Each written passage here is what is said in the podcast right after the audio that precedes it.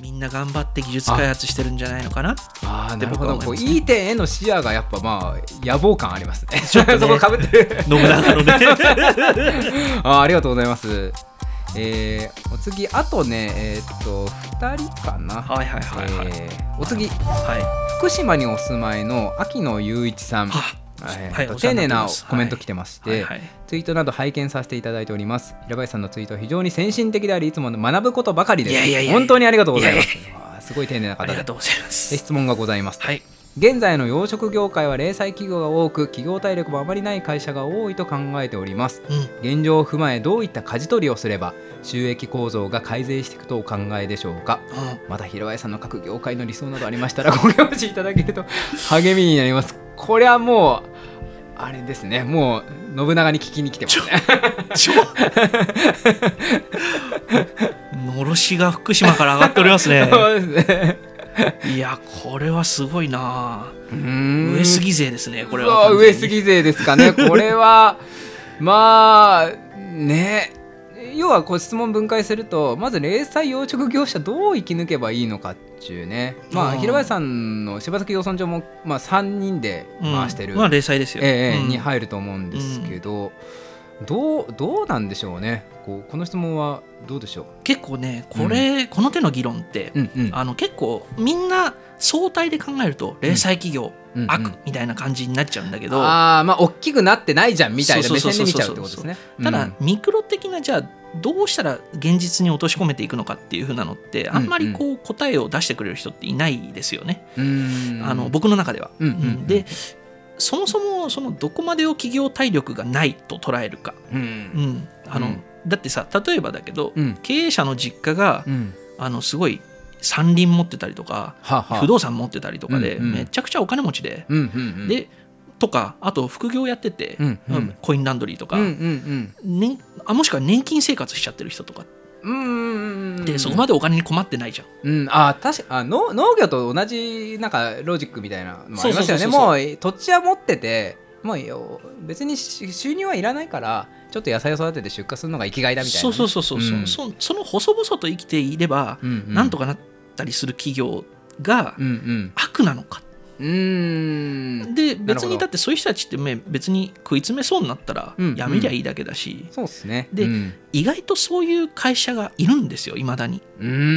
んまあ農業水産業似てるところはあるのかもしそれないうですね土地に紐づいてるから、うん、漁師さん含めてね、そううんでじゃあなんでそこまでして零細企業はダメだとうん収益構造を改善して生き残る必要があるのかうんまあ多分この福島さんがおっしゃりたいのは福島のあそう秋秋秋のの秋秋のの秋野さん秋野さんね、秋野さんがあのおっしゃりたいのは多分次世代に技術をつなぎたい、うん、うんうん、多分このままだと技術がなくなっちゃうからあそういう期間もありますそようねそうそう、んそこだと思うんですよ。うんうんだからその場合だと必要とされるっていうのは、若くてやる気のある優秀な現場担当者。ああだから別にあのな普るほど通の経営者いらないですよ。はあはあ従業員だけでいいんですよ。優秀うなんなるほど魚を作りたいっていう。うんで昔僕そのなんだアクアネットの座談会かなんかなんかでい、うんう言った記憶があってその頃から変わらないんですけど、うもんうその場合うんもうやるべきことはうんもう波の経営者いらないからうんう、ん事業承継とか、うん M&A とか、うんもう産業全体をうん面として捉えたうん面的再生とかうんもしくは、えー、ともうだから合唱連行しちゃうだよあーえまあ経営者はもう一人ぐらいでよくてそうそうそうそう現場の人らががいかにこうなんか所得を得られてそうそう維そう持できるかみたいそうなそうそうビジネスにしていかないといけないっていそうだからもう各きあのその経営者一人の中にうんうんいくつもの養殖場がぶら下がってるそんな形でいいと思うんですよああなるほどなるほどそうあもしくは、うんあのもうそのだから最終的に使う人、うん寿司チェーンとかうんうんがうんもうバリューチェーンまとめちゃうああなるほどなるほどあー垂直統合しちゃはいはい自分たちが使う分だけを育てるみたいなそうそういううそういうのでいいんじゃないっていうああなるほどねそうあのまあこういうのを地域養殖会社みたいな形にうん出していけばいいいいかかうんもしくはもうその傘下に入るかどっちかなんですけどうんまあ要はその価値を創出できてない経営者とかうんうん中小企業が多すぎることがまず問題だとうーんそういう上で言えばうーんその価値を作れる人に集めていくうんていう風なのがうん一番求められる選択肢、なるほどなるほどうん、これはねうん言うとみんな怒るんですよ。いや怒りますまあまあそれそれな、まあ、の信長が現れたみたいになっちゃうんじゃないですか多分 そうそうそうそうそうそうそうそそう平林さんお願いしますみたいなねそうあのねああとあと面白いのはあはいあのねあの政府系とかあのあとあ JF、うんあの新漁連とかはいの金融機関にねあの水産業の M&A の資金メニューってないんですよ。えなんでえだえ合併させそそうれそれ進めていかないとまずくないいやですか実はさ、うんだからそういうところじゃん中小企業政策もそうだけど、うんうん、そのどんどんどんどん合唱連行していこうよだってもう経営者はどんどん高齢化して、そうん、会社いうんなくでな,、もなくなっちゃうよみた従いな業員は雇用を守らなきゃいけないじゃん、うんうんうんなのなのに、うん M&A の資金メニューって実は水産業ってほとんど M&A あんま起きないですよへだえでそこがまずあんまりあえっ、とまあ制度としての理解が追いついてないっていうところとへーあとね漁協って存続するの難しいんですよあの組合員15名以上いないとー解散になっちゃうんですよ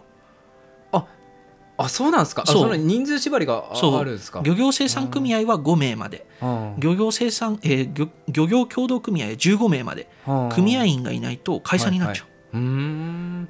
集めなきゃいけないですね、集めなきゃいけない、うんうんそうだからそのなんだ合唱連行しちゃったらさ、うんうん全部一つの会社になっちゃうじゃん、うんうんうん漁協作なりますねれなくなっちゃうんだよねあーあその一つの会社から組合員になれるのって人数決まってるんでしたっけえっとまあ厳密にく決まってないんだけど決まさってないけどでもあー15組合員全員一人の経営者の会社あがー漁協作ってたらもう意味わかんないあー意じ味ゃわんかんないですね確かそうにああそっかそういう感じってにいうので多分うーんあの都道府県から止められちゃうと思うんだよねあーなるほどああ、うんなるほどちょっと独占的な感じそうそうそうそう結局ねああそっかあそういう部分もあるんですねそうそうそうあとな零細企業の方もさ、うんあの養殖場の中にオーナーの家があったりしちゃってさはいはいあのあー所有と経営って分離できましたっけあーみたいななるほどなるほどああ本当にオーナー企業になってしまってそうそううそう、えーその高齢のオーナーの人にああのいやここ従業員料で使いたいんであー家出てってくれますかなって言えないじあゃんなるほどあーそういうあーなんかもう特特例すぎるけどそういう特例がすごいあるんだなそうっていそううそうううんだからもうみんな理解が追いついていないうん現状では、うん零細企業をどうにかしようっていう風なのはよほど大なた振るわないとうんなかなかうまくいかないですよと秋野さんにはなお伝えしたいです ね。うんなるほどなどう生き抜けばってまあなんかそうですねまあ皆さんじゃあ逆に零細養殖業者さんどうお考えなんでしょうっていうところもありますね今の話を聞くとそうそううそう、んまあねそなうでまなあるこほどなの先ほど、まあ質、もう一つあったその理想の予算業界、うん理想の形ねえまあ何が理想の予測かなんて人によって異なります見解は。うんと僕は思ってるんですけど、うんうんえー IGPI の富山さんって富山和彦さん IGPI 僕あのはよく分かってない営経営競争基盤っていうコンサル会社の人なんですけど、はいあの JAL を立て直したタスクフォースの人だったかな、はいまあ、グローバルとローカル G と L の世界で線引きした方がいいと世の中の企業って、うんうんうんであの富山さんが言うそういう線引きの仕方ってすごいありだなと僕は思っていてあーななるほど、まあ、ノルウェーサーモンみたいにもうグローバル展開するよそうそううそうなそサうーモンを作る人なのかそれともあの地域で細々とさ、うんうんうんあのまあ時々来てくれる観光需要とかに対応する程度のさ、うんあと給食とかにそうそうそうそう提供するとかねそううんもうその程度でいいか、うんもう明確にこう自分たちのスタンスをどっちにするかってないるうのほはど確かになそのマーケットをどこどこを捉えていくかそうみたいなところは違いますそようねそうそう、んだからみんなだから別にね俺うんご当地サーモン悪いとは思わないのよ、うんだってそれ細々と生きていくんでしょと、うんうんうんその地元のサーモンをうんなんか名付けたいからつけただけで、うんうんで結局は地元の飲食店とか、うん料理屋さんとか、うん旅館で終わりでしょ、うんうんうん別にいいじゃん、まあそれでペイしてるならいいじゃそんうってそうそういそうう話ですかねそうだからそれをを合唱連行していきましょう、全全部を統一していきましょう、部っていうふうな話はよほどそのだ野心的な目標を持ってるけど、うん自分たちではどうもできないなっていうふうな人たちが集まっていくっていっていう2パターンに分かれるののが理想なんじゃないのと。なるほどなでどっちに行きたいいですかと。うーんなるほどな、うんありがとうございますえっ、とじゃあ、えー、と最後の方かな、おえー東京都にお住まいのガマさんからですね、えー、平 林平林さんあこれもお知り合いだったりガマさんもおす知るりか合いもですしねれないあお知あお知り合いの方ですか、はい平林さんが考える日本の魚類養殖業が進むべき道は何でしょうというブランティング売価コスト戦略販路っていうねすごいちょっとガチこあこれき切れ切れちゃいますれは ねいやーこれもうなんか信長だと思ってこれ聞いてきてますいねや皆でさんも嬉しいです ね、うん、なんかそんな感じしますね皆さんの質問が、うなんか平林さんをもう天下統一する方だと思ってこう質問しに来てる感じですなんねなんでしょうねいいだからそれ信長だと殺されちゃうんじゃないっていう どっか実はね この明智光秀がそう 聞いてるかもしれないからそうそうそうポッドキでャスト最終に徳川さんに取られちゃうんであーあーなんかそれでねなんか江戸江戸時代来ますみそたういまなあまあでもね気怖いなづ気づいてくれればいいなと思ってます、うんあのうん今回これを聞いてね、あーはいリスナーの皆さんには、うんうんそうまあでいろいろやってきました、はい僕もうんブランディングやら、はいその売価戦略やらほう販路を広げるやらええーっとね一番はやっぱあの立ち返ってえうんあのコスト戦略だ、うんいかに安いまあコストリーダーシップですよねそうそうそうそううそう、ねってこと安くそう安作く作ること、商売の基本ですねうんいやーねみんな諦めてるから ああそうですか、まあ、コスト下げるっていうとやっぱ餌と電気うとか、んなんかそこら辺なそういうのことかなって気しますけど、そうだし、うんまあ一番はやっぱ餌でしょうね餌うーんんやっぱ低魚粉低魚油うーんうーんでいかに安く作るかまあうんあと人件費とかもそうですよねうーん確かにそうですねあとは育てる人がいないと成り立たないですからねでもそれを安くするってなるとなんか、まあ、だいぶ辛い業界にさせてしまうから そ そこはコスト戦略に加えないでああとはだから、まあだからうん3人で作れる仕事っていうのを2人で作れるようあにしそってか生産性を上げればいいそうわそうで2人の給料をその代わりもうちょっと1.5倍にしてあげるとかうんうんうんなるほどなるほどでそっかそういうふうにやっでもいいと思うんですてようだかんらあのそういうまああのやっぱりねこうだしうんまあだからそれは供給面での話うんうんうんあと需要の話で言ってもうんやっぱスマホとかインターネットにさうんめっちゃそのお金取られてるじゃないですか。まあそうですね日々月消額費者4 4000ぐらい平気で払いますそからうね僕なんかももう2万5千円ぐらい払ってるのあかな通信費用そうーんうもうねだその中でね、うんエンゲル係数を上げてくれる人って一体何人いるんだろうっていうそうですね、まあ、恥ずかしい話うちも基本的にはエンゲル係数月2万5000ぐらいに抑えたい なみたいなでしょうん、ややっってぱますから家計の節約のポイントってそこになっちゃうんでなっすよちゃいますねそう通信費はどうもいじれないげいじれる限界が来るなって感じそうそうそうそうそうだから、うんややっぱねあのだしあのそういうのを、うん理解して生産するにはやっぱうんコストを下げていかないと、でなんかわざわざその高いものを、うんうんえーその魚にねうん、 ASC とか MSC とか貼ってあってさうんでこの生産者こういうふうに頑張って作りましたうん、だスかトらーリー戦略そうブランディングでちょっと、高いです、うん100円高いですうんうんあのね、うんそれを変えるのって、うんそれを読み取れる人しかいないですよ、うんあの、まあ、小熊英二先生っていうのが日本の社会うん日本社会の仕組みっていう本書いたんですけど、うううんはい、それすごい面白くて、ままあおまあカニさんも僕もあ、ええ、大卒ですよ、ええでも大卒って日本で5人に1人しかいないんですよあ思ったより少ないですね。そううーんで大企業を勤めてる人っていうのは人口の2割程度しかいないんうですよ、ーんあもう要は僕らみんなマイノリティなんですよねなるほど。そうあーでそういうまあ大卒の人たちってまあそれなりにコンテクストを読み取ってねうんうんうん SDGs だからとか、うーんなんかそうういうので、ああうんより環境にフレンドリーだからこっちを買おうみたいな、まあちょっと高くてもね、時々国のため世界のためとか考えちゃったりしますそね。うそうそうあーそういう人はまあご実はごく一部なのかもしれないっていね、そうそうごそくれ一部にお金を払ってなんかごくしてくれ一る部っていう、んそうで我々うもん大卒だけれどもやっぱうんり食費は節約しちゃう、確かに、そんな人がねあの高い魚なんて買わないんですよ、あーそう、ん勘違いしてる悲しい。んそ悲しい。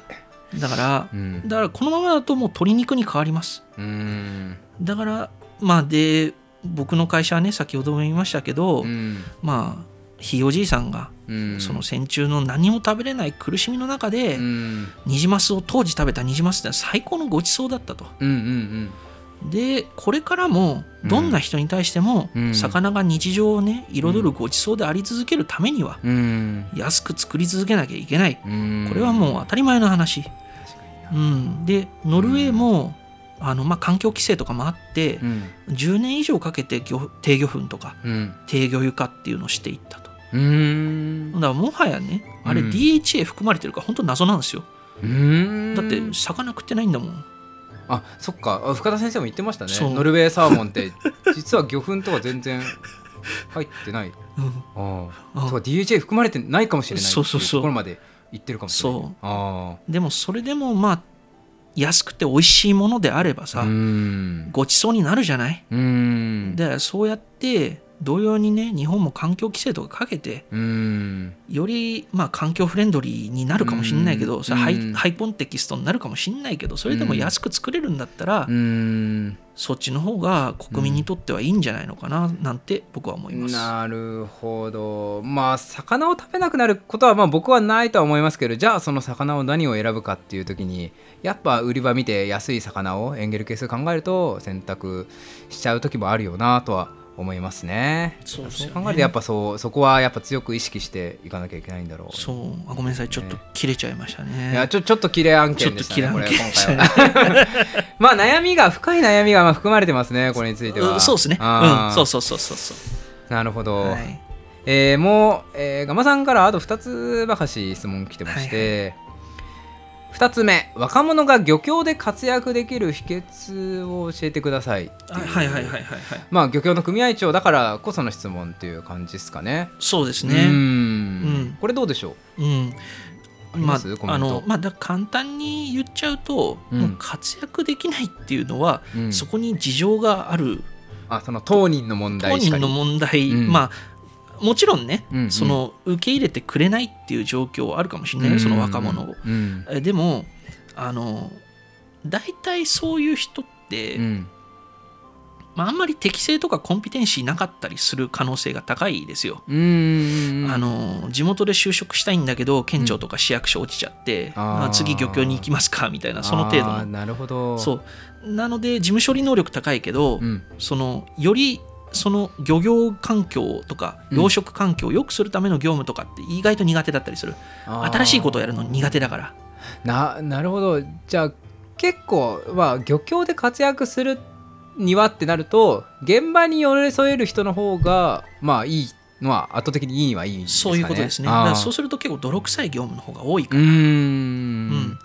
そうだからコンピテンシーない人が入ってしまう可能性があるし、うんそうすると活躍できないよね、うんで逆にコンピテンシーあるある人って、うんまあ、優秀な人だから、うーんもうそうするともうちょっと華やかな給与水準が高い産業にどうしても移ってしまう、うんうんうん、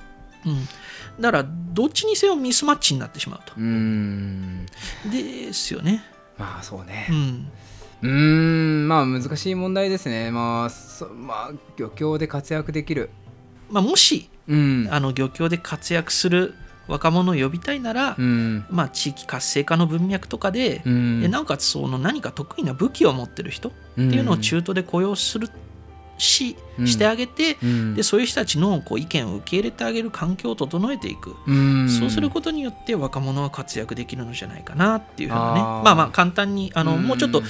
えなきゃいけないポイントあるかもしれないけれども、うんまああっさり言うとそんな感じかなと思います。そのふ、まあ、今平林さんが運営されてる富士養村漁協うん、は、えっと、今何人ぐらいで運営されてるんですか藤尾村漁協今22名ぐらいかなあ組合員がいうんてそうあえっ、と組合員はえっ、と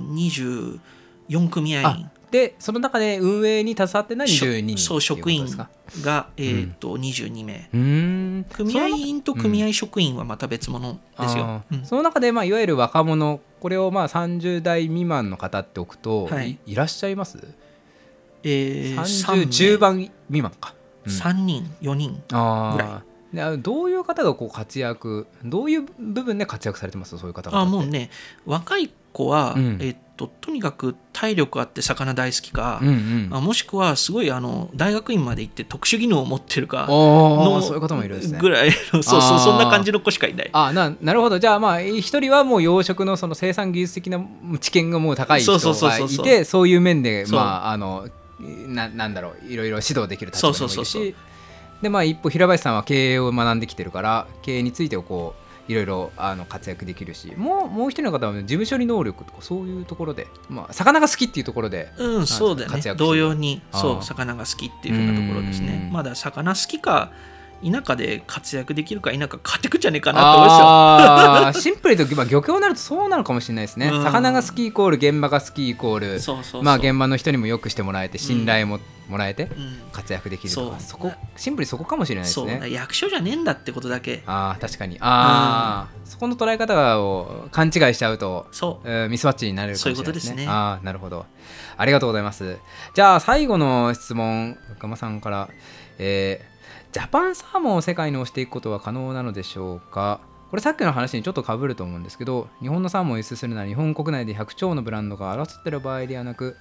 えーノルウェーサーモン、チリサーモンみたいな感じで国全体でプロモーションかけるべしなんてことを以前おっしゃっていたような気がするんですが、はい、痛いとこつきますね。えー現状ジャパンサーモンとしてまとまったプロモーションをかけられるような状況なんだろうかっていうあーまあすごいねい以前そういうことを言ったからっていうその以前の発言を拾ってのこう質問、怖いことを言います ね。まあ、実際今そのね日本の国産養殖サーモンって100兆あるとは言われてて、うんうまあ、んその内訳が、えっと広林さんのとこみたいに養殖のニジマスだったりもするし、えー宮城の養殖の銀鮭だったりもするし、うんまあ、他にもいろいろ信州サーモンってなんか掛け合わせたやつとかもあったりいろんなものがあると思うんですけどまあ本当ね47都道府県なのにもう100兆があるっていうところがもうなんかブランドありすぎなんじゃないかって思いますけどねどうどうすかねそそうね。さっきの発言を聞くとなんかまたちょっと意見が変わってきてる部分も感じますけどあのグローバルとローカルはいはいのはい線引きの話はいはいはでい。いくと、うんまあだから、えっと、要はその先ほどいあのローカル、そうロでーカルでもいいんじゃないかっていうそうそうそううんそういう人は別にジャパンサーモンに共感しなくてもいい。そうですね確かにで、グローバルで行きたいっていう人はやっぱジャパンサーモンに最終的にしていくべき。うんですよねうんとすると、うんうんあのさっきの話で結論が出たよううに、んあの今まとまってないから、うんうん、そもそも無理じ ゃねっていう確かにね、まあ、信長もいないし信長を受け入れるような体制にもなってそうなないってしないそれへの興味が別にあるわけじゃなないいって感じですかそらうね。まあねうん無理、無理無理うん あのごめんなさい無理で したあーあ私は思うんですけどそのなんか2024年ぐらいからその大手資本がアトランティックサーモンをラスで養殖しまくるじゃないうんですか、うんそういう予定を立ててますよね、なんかソウル・オブ・ジャパンとか、はいはいはいはいえープロキシマーシーフードとか、はいはいはいはいマルハニチロとのアトランドとかはいあれがこうある種ジャパンサーモンを作ろうとする動きになったりするんですかねうんなるとは思うなる気もしますよなるね気はするアトランティックサーモンかみたいなニジマスとはまた別の魚で。でも日本でアトランってもどううわっけわかんねえじゃんもうーう、ん まあまああのだまあねえっとそれが概念がまた変わってくるんですかちょっね。とねだまたまあどうせニジマスも外来魚だし、うんうんうん、アトランも外来魚だし、うん、ジャパンサーモンなんてものは もそうのまあまあもう外来魚なんだ外と来魚ですよみたいな、まあ、感じにはなる。これまあそうですねそうやっぱ増肉なんてい係数とか生産効率考えるとそうせざるを得ないって感じなんですかね強い。うーんいやここでじゃあサクラマスとかねうんうんサツキマスをうんうんジャパンサーモンで売ってきますよみたいなこと言われてうんいやーしんどい わーみたいな感じしんどにいわ まあ生産者としては思ったりをしちゃうよりは、まあ、そう育ねてやすいやつをうんするみたいな。そうなんだろうなまあだからここ10年うん20年でうんえーとタンパク質クライシスみたいなのが起きてうんうんうんえー世界の供給が不安定になっていきましたとうんその中で日本としてもうちょっと海外輸出を強化してうんで国策産業としてもう一回ジャパンサーモン返り咲こうみたいなう話んがもし出てくるとしたら、うん僕が思うのはね一社一企業でうん1万トン、ほうおう結構な量ですね、うん1万トン今銀鮭の年間生産量がだいたい1万5000トン、うんうんうん宮城県産で、うんあそそれそれぐらいですね岩手宮城産あとかも含めて岩手産全部含めて1万5千トンですねそ確か宮城それをうんたった一社でやっちゃわないとうんジャパンサーモン無理なんじゃないかっていう感じ、そんな感じ、それをやるには海面よりもラスとかになってくるんですかね、うん、ラスも海面も全部使わないとダメだと思うああなるほどあそっか一社が複合的にこういやそうデザインしてそうやっていかないとみたいな話それがね、うん何社か出てきたら、うんジャパンサーモンって言えるよあーそっかそうですね、ノルウェーとか確か300万トンぐらいでしたっけそうなんかそうそうそうそう桁違いますよね桁違うサーモンの養殖量がまあだから今言ってる話もまあ小さい話だしそれに比べたらそうあーかもしれないですけどやっぱねそこまでやんないと収あ益ー収益っぽい収益は出ない、うーんあの何収益って何かっていうと次に再投資できるぐらいの収益うんうだんからそれだけ稼いだら、うん10年後にまた新しい設備作れるぐらいとか、うん5年後にまた新しい設備を新設増設、うん拡張できるぐらいのうん収益たらしめないねう、んなるほうどん平林さんのところってどれぐらいの量の今ニジマスサーモン養殖してるんですいやかちたなみっにた100トンですよ100トンかまあいやたったとかでまあ100トンでも今までそのスイスいけす見させてもらいましたけど別にそんな中簡単に育ててるわけじゃないじゃないですかうん難しいよね、うんあれだけやって100トンかっていうとなんかかかなり遥か なあの道のりにも思えネバーエンディングストーリーま すねそっか100倍近く作る、 100倍かうん、すごいなでもね、うんそあのなのでジャパンサーモン今は無理だけれども、うんうん必ずこれからできるはず、ううんんだからまだまだそんなテイクオールしてる人いないから,、うんだからそういう人が出てきた時に、うんえー東南アジアうんもしくは中国向けの輸出っていう風なのが、うんまあ、関係こじれなければうん輸出できると思うから、うんそこを収穫のチャンスとして捉捉えて動いていくしかないんじゃないかなと思います。なるほどないやーありがとうございましたちょっとかなりだいぶあの深いあのなんかすごい対極的な話まで、すごいだね。から対極的な話が多かったですね、もうこうださ腹いっぱい終盤 100トンのあの、まあ、100トンって全然決して小さい量じゃないんですけど、うんそれを生産されている平林さんへの質問がもうみんなこう 日本を背負っているすご人いね向けの、だあからーそれぐらいこうやっぱ期待されてる部分はあるんじゃないですかね。まあね、うん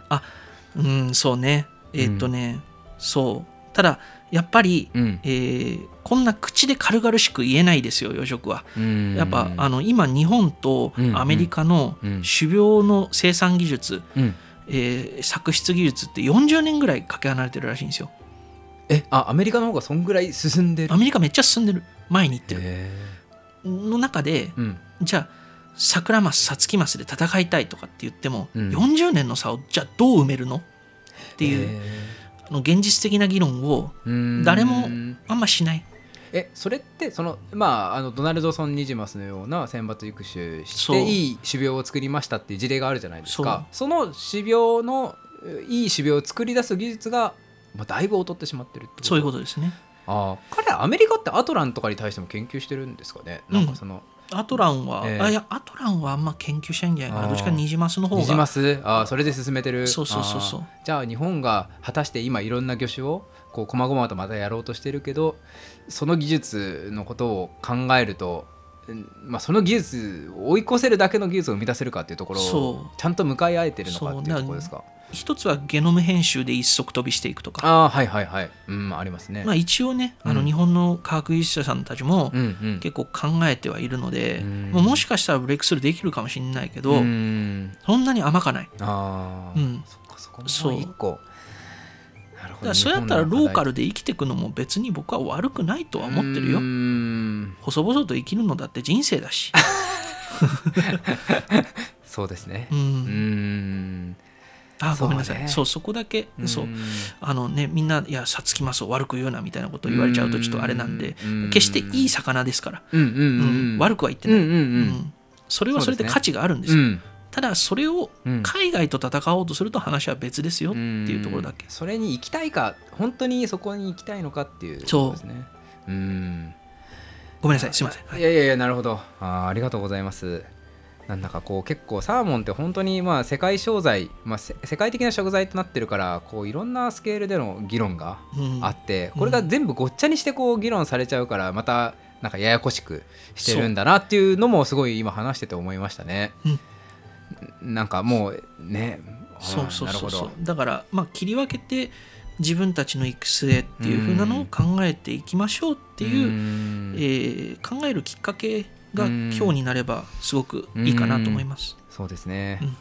いやーありがとうございました、まあ、平林さん主には経営者目線からいろんなことを語っていただきましたじゃあお次はあの引き続き平林さんと今度はもう少しゆるい、まあ、どんなものを食べてきたかという 話を、まあ、今度はき切れさせないようなそうですねあのあのそうですね穏やかな話をしていきたいなと思いえますえぜひお願いいはいたします。お願いしますありがとうございはいまあす、りがとうございます。富士山の湧き水で育てられた大きな大きなニジマスあれあの魚は紅富士ちょっと失礼。赤富士と読みます。お召し上がりください。はい。うーん、鮮度抜群もっちもち静岡が誇る真っ赤なサーモン。赤富士ニジマスも赤ければサーモンなのだ